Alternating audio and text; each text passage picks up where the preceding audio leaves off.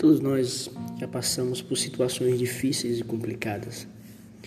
E é em momentos como esse que nós precisamos de uma palavra de fé, de uma palavra de ânimo, que venha ao encontro do nosso coração e venha gerar em nós uma força que venha nos impulsionar a crescer.